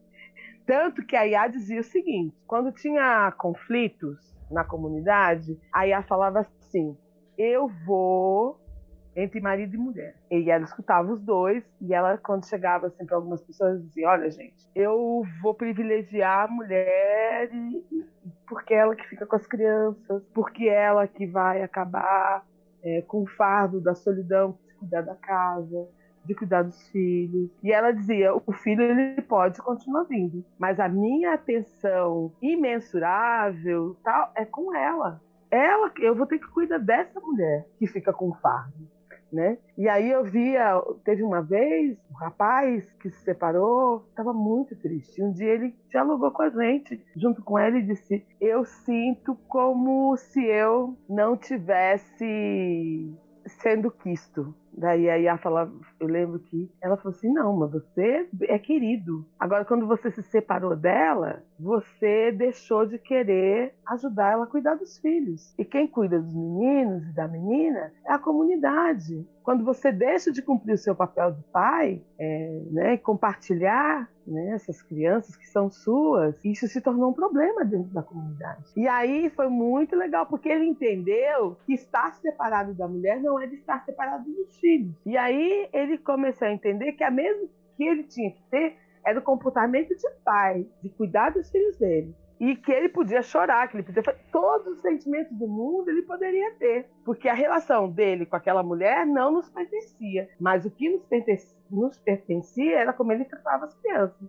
O distanciamento que ele tinha das crianças, porque muitas vezes ele chegava lá, as crianças estavam lá, e as crianças iam querer ele. Então, como é que ele ia dividir esse trabalho e ele falava assim: ah, não, eu vou, vou fazer tal coisa. Por que não fazer tal coisa ele levando as crianças junto? Porque a criança no Ilê, outra coisa importante, ela participa de tudo. E ela imita todo mundo, todos os orixás, que é uma forma de aprendizagem, que é uma forma dela entender isso, essa cultura que é toda baseada na oralidade. Então, é muito importante. Outra coisa, ai, fulana casou com um cara bem novinho, ou o novinho casou com a novinha, ou, no, ou o velhinho casou com a novinha. Isso não nos pertence. Isso não nos pertence. Nos pertence aquilo que viola a vida, que viola o meu direito de viver, que viola a cidadania, que viola o respeito, né? O respeito até mesmo dos orixás, né? Isso me preocupa, né? Porque também a casa de Elixá, gente, é um tititi desgraçado. A fofoca come solta.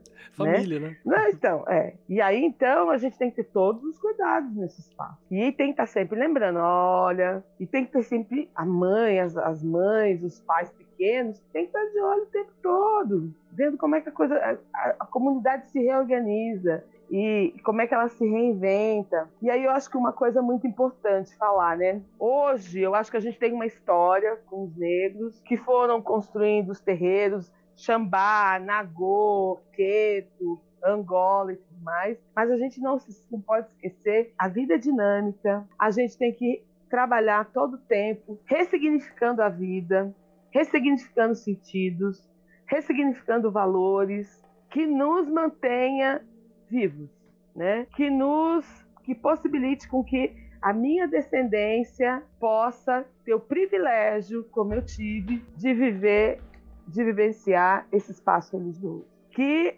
fortaleça o aquilombamento hoje, amanhã e depois de amanhã. E depois de depois de amanhã. Então, nós, como diz Jurema Werneck, que é a diretora da Anistia Internacional no Brasil, ela diz: nossos passos vêm de longe, e vêm de longe mesmo. E ele vai chegar muito longe. Nós vamos caminhar para muito longe. Mas que os nossos passos, nossos caminhos, a nossa sabedoria, o nosso respeito, o nosso louvor que ele possa continuar caminhando, dando voltas na terra, né, dando, entrando nas várias casas, conviver, fortalecendo o nosso povo, tendo parceiros que são fundamentais da parceria, né? Eu não, não, eu acho que assim, o, alguém pode perguntar, mas o preto, o branco não pode, pode, mas ele tem que saber qual é o seu papel. Muito bom, né? muito bacana. Porque os brancos são, têm privilégios, né? Vocês aí têm vários privilégios. A Ananda tem privilégio sobre mim, mesmo sendo periférica, com cara de caboclo, tem. Então, estar nesse espaço também requer saber quais são os privilégios que você tem e qual é o seu papel para que essa cultura continue a espaço para longe da nossa descendência. Mara, eu queria, por gentileza, perguntar uma coisa aqui da pauta, porque tem, tem tantas coisas para serem faladas aqui e eu tô muito, muito curiosa e eu queria muito que você abordasse quais foram, se você puder dar exemplos para a gente, se isso for permitido, as práticas tradicionais que foram resgatadas que, que vocês trazem? O que que, ó, isso aqui a gente estudou, a gente trouxe, a gente tá tentando chegar o mais perto ali desse parente, né? Eu achei muito bonito a sua história do parente. E eu queria muito que você falasse sobre isso, sobre talvez um pouco mais do IFA. E aqui eu vou pedir muito, muito perdão para você, porque eu não sei pronunciar de forma correta, mas a Ananda colocou aqui na. Ananda, me ajuda. Você colocou aqui na pauta algumas palavras claro. e eu queria perguntar isso também, Mara. Selag-Ba, acho que é, o IFA. Ah, tá. Uh, Ijexé Lagba é o culto, tá? Ele é o é. nome Yorubá do culto tradicional, tá? Ele pode, é. ele pode ser chamado de culto tradicional Yorubá, de culto tradicional de, Ori, de Orixá e Ijexé Lagba. Isso. Pronto, a Nanda res, respondeu. É, eu acho que uma das coisas mais que eu, eu vou falar para mim que mais me fez mudar. Eu não vou falar para IA, não vou falar para os outros, vou falar por mim. Eu, é, uma das coisas assim que mais me mudou minha cabeça, meu olhar, é a questão do ebó e do sacrifício. Eu não entendia. Eu, desde criança, via galinha, não sei o quê, morta na rua tal, né? E ainda existe, a gente consegue ver. Mas, na tradição, o que é lindo é dizer o seguinte: a gente não mata por matar. Gente, querem ver quando um ato onde a gente, cheio de significado da morte, né? É na própria Igreja Católica no momento da consagração da hóstia, a questão do vinho, esse é o seu, seu sangue, meu sangue. Cara, trabalha isso. E aí eu, como fui muito católica, né? Falava, olha, o vinho. Aí quando você chega na tradição, nos terreiros, em, em vários deles, quando acontece o sacrifício, gente, aquela comida toda, to, todo o animal, todo o animal, toda a parte dele, ele tem sentido. E você não mata um animal na sofrência, ou seja, com o animal estribuchando, sofrendo. Quando isso acontece, a gente até chega até a chorar. E às vezes a gente nem mata o animal, a gente solta. E quando mata o animal, uma galinha, por exemplo, a gente usa tudo, tudo tem um significado. Às vezes as penas vão para fazer uma coisa, todo mundo recebe a pena como um símbolo, e ela tem um significado para as pessoas pôr na porta de casa, tem vários significados. Às vezes o orixá indica. Outra coisa, tudo tudo é compartilhado. Nunca as, as pessoas aí a gente fazia tem uma galinha, a gente compartilha aquela galinha entre nós. Ela às vezes se torna parte do alimento. Por quê? Na África não tem o a África não tem o costume de estocar por mês. As comunidades indígenas não caçam pôr no freezer, porque nem tem. Eu caço, vou comer, né? E até come o fígado, não sei o quê, tudo aquilo que a gente às vezes não come, que a gente ah, né? Eles comem. E a gente tem, tem parte que vai para o chá, tem parte que vai para uma oferenda e tem parte que a gente vai comer. Outra coisa que para nós é fundamental: nunca jogar nada, que eu aprendi isso, né? Nunca jogar nada. A gente não leva o alguidar para fazer oferenda na rua. Né? Oferenda, a gente não faz oferenda na rua, a gente faz no mato, onde a natureza possa comer. Por isso a folha de bananeira, às vezes, se torna o nosso prato, prato onde vai ser feita a oferenda. Então, assim, esse cuidado com o alimento, eu aprendi a olhar dessa forma no Ilê.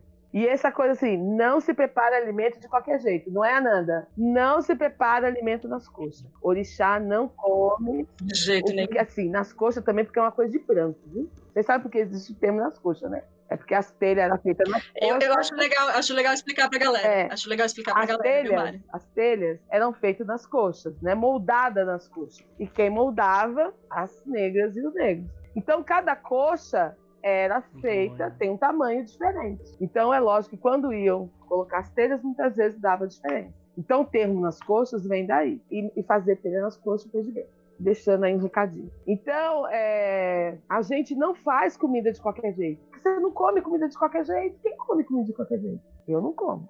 Então, cuidado com a comida é fundamental. Porque você não sabe quando você vai ter de novo.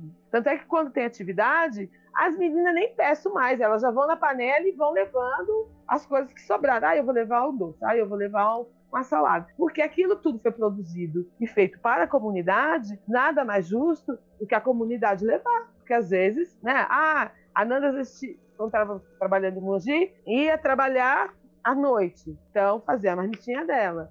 Fulana, amanhã não preciso fazer comida. Então, esse cuidado, isso eu aprendi na comunidade tem muita comida, essa comida tem que ser compartilhada. Ela compartilha, a gente compartilha aqui e a gente compartilha quando as pessoas vão embora. Então, esse sentido, e esse sentido eu aprendi muito com o Fábio Leite nas aulas dele. Ele falava: a África não guarda as coisas, né? Comida não é para. Estocagem é uma história da gente. Os indígenas, a mesma coisa. Então, agora a gente vai comer tal peixe, porque é época desse peixe, a sazonalidade, né? As estações. Ah, agora é época do inhame novo, então vamos comer inhame. Né? Agora é época de tal, vamos comer essa tal coisa que está ali. Então, esse cuidado eu aprendi que foi para mim uma grande lição. Outra coisa é plantar as coisas, né? Eu aprendi no Acre, mas assim, a minha prática mesmo de plantar tal aconteceu muito com muito mais frequência quando eu entrei para o Ilê. Quando entrei para Ilê, aí sim, comecei a ter cuidado com as plantas. Por exemplo, tem planta que serve para banho. Às vezes está lá, a gente, ah, isso não presta. Presta, presta atenção que presta presta para você tomar um banho, presta para você não sentir dor, presta para alguma coisa. Então, ver que a natureza nos dá todos os remédios e todas as possibilidades de cuidar, eu aprendi. Eu sou da cidade, gente, eu sou do, né, sou de Mogi das Cruzes, final da Zona Oeste do trem, né, São Paulo. Então, acho que a possibilidade de viver isso no Acre, né, com as comunidades ribeirinhas, com as comunidades extrativistas, com as lavadeiras, com as mulheres indígenas, isso foi muito forte. E o Ilê veio também com muita força me mostrar isso, viu, Ju? Outra coisa que eu acho que às vezes a gente se esquece e tal é o autocuidado. Porque se eu não me cuido, eu não consigo cuidar do outro. O autocuidado é uma coisa fundamental. E aí, nesse processo de autocuidado, eu, por ser uma mulher negra, eu tinha muitos medos. Não digo que eu me livrei, não. Né? Mas assim, eu tinha muito medo, muita insegurança. Eu acho que eu acredito que a partir do momento que eu comecei a estar numa comunidade, nessa comunidade, isso me trouxe mais confiança possibilidade de acreditar em mim. Isso é trabalhar minha corporalidade, Acho que isso é fundamental. Acho que foi nesse espaço que eu me ressignifico enquanto mulher, enquanto mulher negra. E é da onde eu tiro as forças, gente. Porque às vezes as pessoas falam, ai, as filhos e filhas, né, querem que a gente dê força para eles e às vezes a gente está sem força. E aí, nesse espaço, eu aprendi como é que você também vai se recompondo as suas forças para poder né, levar a comunidade adiante. Não sei se respondi, Ju. E respondeu até a minha. Eu tinha uma pergunta que ia fazer justamente qual era o espaço do, do, indivíduo, né? Porque a gente tinha mostrado essa questão da comunidade e tal, mas você falou agora que foi a questão de entender seu autocuidado, entender o que, que você precisa, né? Cola com aquele papo do, do cuidado Ori ali atrás. Então acho que isso já, já, já responde a minha também. Algumas pessoas também com dúvida em relação ao Ori, tá? É, tá lá no chat, mas de qualquer maneira, existe um Piruletas, tá? Sobre o Ori, que é o Piruletas 23, vocês podem entrar depois no site do Magicano, procurar lá. O rapaz aqui tá perguntando, Mara, na região que eu moro não tem ilê, como eu posso fazer visita no seu ilê? Há reuniões abertas, é só para iniciados? Quais são as preparações? Tá, no meu ilê, a gente agora tá todo mundo na pandemia e a gente se preserva, né? Então agora a gente não tem. A gente está fazendo algumas coisas que são internas, mas a gente não, não tá aberto. A gente agora tem feito jogo, jogo só dos filhos, tem cuidado mais da comunidade nesse processo da pandemia. Quando tiver aberto, a Nanda a gente avisa pode vir sim. Só que toda vez que tem uma visita, a gente tem uma entrevista antes. Não é uma entrevista, é uma conversa, né? Porque às vezes as pessoas chegam e dependendo do que a gente for fazer, as pessoas né, ficam assustadas. Então a gente conversa antes tal. Mas existe sim essa possibilidade de vir, tá? Mas agora, só depois que tudo tiver liberado, porque a comunidade é pequena, mas é bastante gente. É um pequeno que tem um bocado de gente. É, outra pergunta aqui. Ah, axé com X, com S. Gente, essas diferenças de grafia, elas são. É... Na verdade, elas são meio que relevantes, tá? Sim. Algumas palavras em Yorubá elas são escritas com S, a brasileirando se escreve com X, mas não tem problema, tá? Pode falar de qualquer maneira e, e escrever de qualquer maneira. Outra pergunta, assim. É, talvez ela ainda vai falar, é, mas se fechar numa comunidade para justamente viabilizar essa vivência, não acaba isolando a comunidade? Eu tomo a liberdade de responder essa, tá? É, falando desse tipo de comunidade especificamente, que é de cultura negra, essa comunidade ela já foi marginalizada pela lógica branca, tá? Então ela não tá se isolando, ela tá se aquilombando se agrupando para resistir justamente a essa exclusão, tá? Então, na verdade, é mais o, o movimento contrário. Ela tá? já foi isolada, né, Ananda? É, desculpa te interromper, mas ela já foi jogada de lado, exatamente, né? Não, tem, não exatamente. tem. É um movimento de exatamente. preservação, na verdade, né? De sobrevivência. Hum. É, rapidamente, Ananda, lembrando sempre que provavelmente a pessoa não fez um propósito negativo a pergunta, claro, não fez provocar claro. nem nada. Mas é sempre bom dizer, né, mano? Porque as pessoas foram separadas da sua terra, foram separadas da sua família, os filhos foram vendidos de maneira diferente, essas pessoas já estão isoladas. Essa talvez seja a única maneira que elas têm de, de resistir, como você falou. Não quero repetir o que você falou, que você já falou muito bem e tal, mas só pra pessoa tomar cuidado e tentar entender o contexto das coisas, que nada é por acaso, né? Outra coisa que eu queria falar, não tem a ver com uma pergunta, mas uns comentários que eu vi aqui no chat, é das pessoas falando da importância de saber conversar, de ser diplomático, de que dá para todo mundo conviver em harmonia. Isso, em teoria, é muito bonito, mas também a gente não pode deslegitimar uma postura agressiva de resistência. Porque quem tá levando pode reagir agressivamente, isso é legítimo também, tá? Nem sempre ela vai conversar, dialogar e ser bonitinho, paz, amor e harmonia, né? E a gente não pode deslegitimar esse tipo de postura. É o velho não confundir a reação do oprimido com a violência do opressor. Tá, eu acho que tem uma coisa muito importante no primeiro nessa questão do, do se aquilombar, né? Nós não somos comunidades fechadas, muito pelo contrário. A gente, é isso que a, a falou, nós estamos nos aquilombando, nos agrupando, e às vezes as pessoas não se adequam àquele espaço. Porque justamente vem com toda a raiz judaico-cristão, vem com todo um, um, um olhar de discriminação, um, um, um olhar de criticar, da crítica pela crítica, não da crítica para o crescimento. E vem todo momento é, querer impor a sua visão de mundo. É fácil estar numa comunidade? Não. Assim como a Nanda também tem outras práticas religiosas, eu tenho uma filha que ela tem toda uma prática religiosa ligado ao hinduísmo, né? A Shiva, tal, o yoga, né? A questão de, de não comer Carne. veganismo. Uhum. Ela entende e ela sabe que em alguns momentos ela né, vai ter que compartilhar, nem que seja com um fiozinho de frango ou da carne que tiver sendo servida na mesa, né? E ela, por entender isso, ela está na comunidade. Então, nós não somos fechados. Outra coisa que é importante ao pensar essa coisa do fechado, o aquilombar é a disposição também de você receber um abraço, um afeto daquele que você não conhece, e que vive as maiores adversidades e violência no seu cotidiano. Às vezes, nós temos que oferecer o nosso braço para aquele que a gente não conhece. Não conhece porque, assim, eu não conheço a Ananda totalmente, ela não me conhece e assim por diante, né? E muitas vezes esse abraço as pessoas não querem dar. Esse acolhimento as pessoas não querem fazer. E o acolher não é só da minha parte, mas é da comunidade como um todo, é um compromisso da comunidade como um todo. Então, né? Nós não somos isolados de jeito nenhum. Se eu fosse isolado, eu não estava aqui, né? Eu acho que esse é uma das maiores provas de que a gente não está isolado, né? Eu convivo com as pessoas de diferentes religiões, de diferentes denominações, diferentes olhares. Agora, a branquitude não está acostumado a se colocar no nosso lugar, como disse a Ju aquela hora. Reveja o que você está falando e se coloque no meu lugar. Uma, coisa, uma, uma das coisas que mais me deixa triste é quando as pessoas usam a palavra exótico. Eu lembro que eu tive que trabalhar isso na terapia, porque eu tenho, né, eu, eu tive condições financeiras para ir para terapia. E eu não estava ainda na religião. Mas, assim, para trabalhar, quanto que eu era uma negra exótica. Negra exótica, qual é? Não sou exótica. Eu tenho identidade, eu tenho minha personalidade, tenho valores e quero me colocar no mundo dessa forma.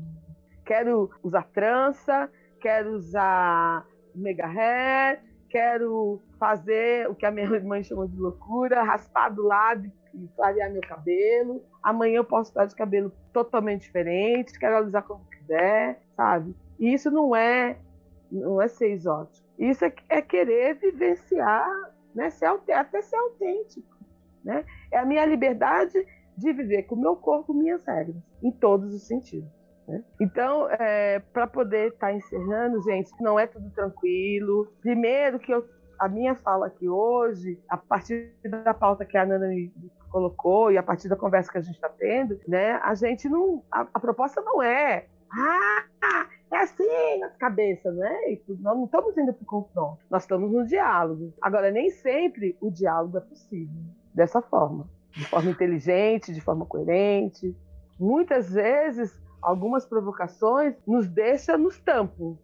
Agora, eu quero lembrar o Edio Silva, aquele cara que defendeu, que tem defendido as comunidades de matriz africanas no Brasil inteiro, e que defendeu a questão do abate de animais na religião africana. O Edio fala uma coisa muito interessante, que muitas vezes toda essa mise-en-scène, né, essa tranquilidade, essa postura tranquila, nem sempre ela é possível. Nem sempre nos, nos é permitido. Mas o que o Edio fala é assim: não somos nós, negros, que estamos na cultura do, da bala, na cultura Sim. do açoite. A cultura do açoite não foi meu povo. A cultura da bala não foi meu povo. A minha ancestralidade não tinha essa cultura. A minha ancestralidade tinha outras formas de luta e formas muito silenciosas, sabe? Silenciosas. Nós temos a cultura da paz, porque são nossos filhos que estão sendo mortos. São os nossos terreiros que estão sendo depredados, são os nossos altares que as pessoas estão destruindo. Eu não vou na igreja evangélica rasgar a Bíblia, sabe? Eu não pego nenhum, nenhum símbolo de nenhuma religião e faço um show aqui para a comunidade.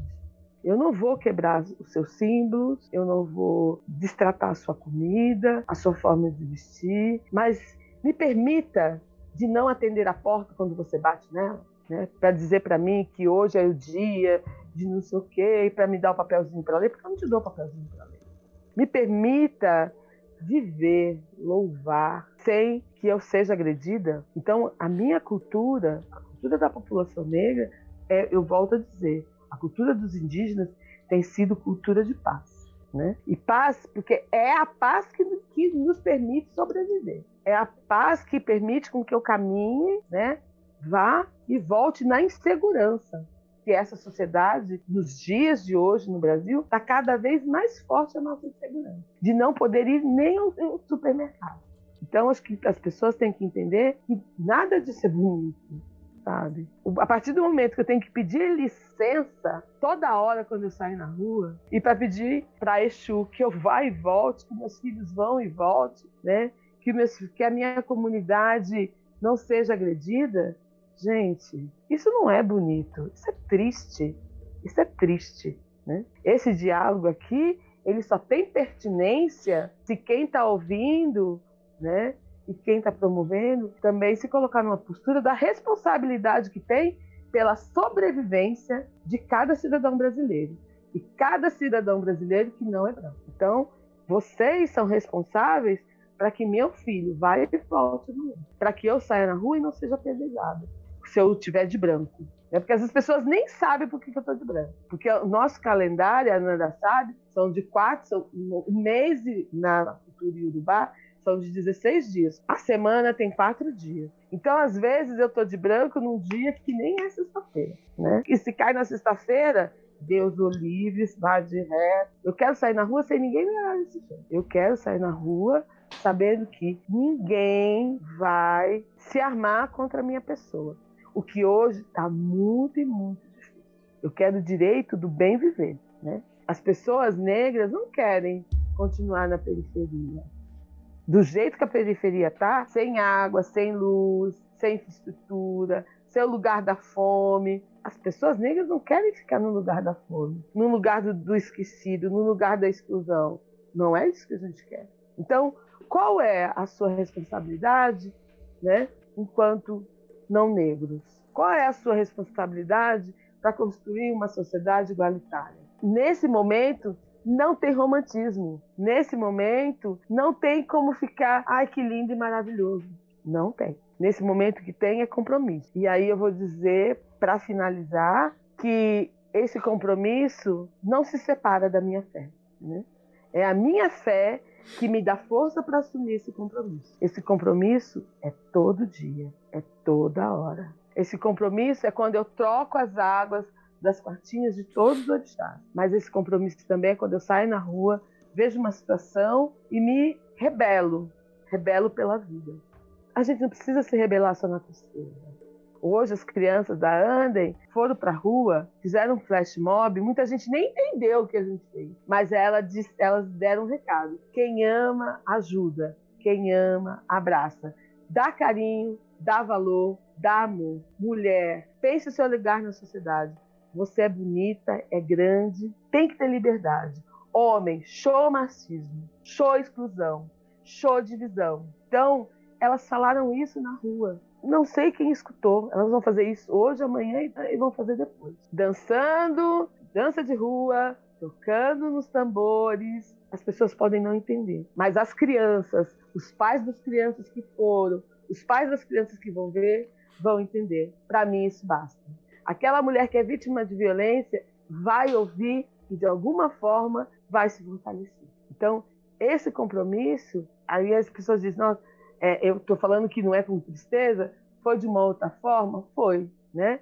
Foi de uma, uma música que eles dançam, que eles cantam, né? no rap, no samba, foi no jeito deles? Foi. Mas eles aprenderam que é preciso ter cidadania.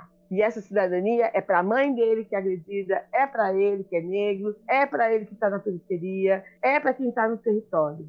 Então há várias formas de fazer. Vocês hoje me oportunizaram falar, né? Para mim são grandes parceiros nessa forma de fazer, nessa forma de dizer show a tudo que acaba com a minha força vital, que acaba com a minha vontade de fazer, que me deixa na impossibilidade de viver. Então, gente, muito, muito obrigada por esse momento, né? A gente pode conversar sobre outras coisas, outros momentos. Acabando a pandemia, a Ananda vai fazer um vinho, e aí vocês vêm aqui, que eu tenho preguiça agora de ir para São Paulo. Eu viajei muitas estradas e que a gente possa nos fortalecer, cada um nos seus espaços, muitas vezes celebrando, trazendo todos os espaços juntos numa mesa, debaixo de uma parreira. Estou falando das coisas que tem aqui em casa debaixo de uma parreira, de um pé de amora, de pitanga, né? Mas, acima de tudo, fazendo a escolha do bem viver, fazendo a escolha da não violência, fazendo a escolha de se querer bem, né? de estar bem, e, de, e fazendo a escolha do abraço, gente. Para mim, hoje, o abraço é fundamental. Então, olha, muito, um grande axé para vocês. Se eu tivesse no ar, eu falaria um cheiro no coração, um grande beijo e vamos que vamos. Porque essas discussões e tantas outras, eu tenho certeza que não para por aqui. E o Magicando vai ter que trabalhar outras. Mas trabalhar, trabalhar tá trabalho. Aí eu é, tem que responder, por exemplo, aqui, ó. Tem, eu perdi, desculpas, perdi o teu nome, mas tinha uma pergunta aqui que eu perdi. Ah, se lavar louça, cai o pinto. Não cai o pinto, não, gente. Eu ando lavando, não cai, tá tudo certo, é isso aí, pode continuar lavando a louça. Gente, Mara, muito obrigado pelo, pelo carinho, pela forma de falar, que deixa a gente até, enfim, né, pensativo e tal. Foi muito bonito. Os ouvintes gostaram bastante da sua participação e do seu compartilhar de experiência. É... E sigamos na luta, né? Você tem algum jabá para fazer? Alguma coisa que você gostaria que as pessoas soubessem que você faz? alguma coisa que ajude de alguma maneira nessa pandemia? O que, que você pode compartilhar com a gente rapidamente para a gente na encerrar? Na pandemia, sabe uma coisa legal? Eu não sei, nem todo mundo tem espaço para plantar, né? Mas acho que fazer as ervas, fazer a reciclagem, potes de iogurte, eu gosto muito de fazer isso. E disso sai os meus chás, os chás que a gente compartilha aqui em casa. Essa é uma dica. E mexer com a terra nos reenergiza. Então, essa é outra dica, nos reenergizar a partir de trabalhar com a terra, de suculenta, plantar suculenta, fazer essas coisas. O trabalho de plantar, de dar a vida é fundamental. Eu faço isso na pandemia e me deixa super feliz. E também cuido do cachorro, das cachorras. Em casa tem quatro cachorros.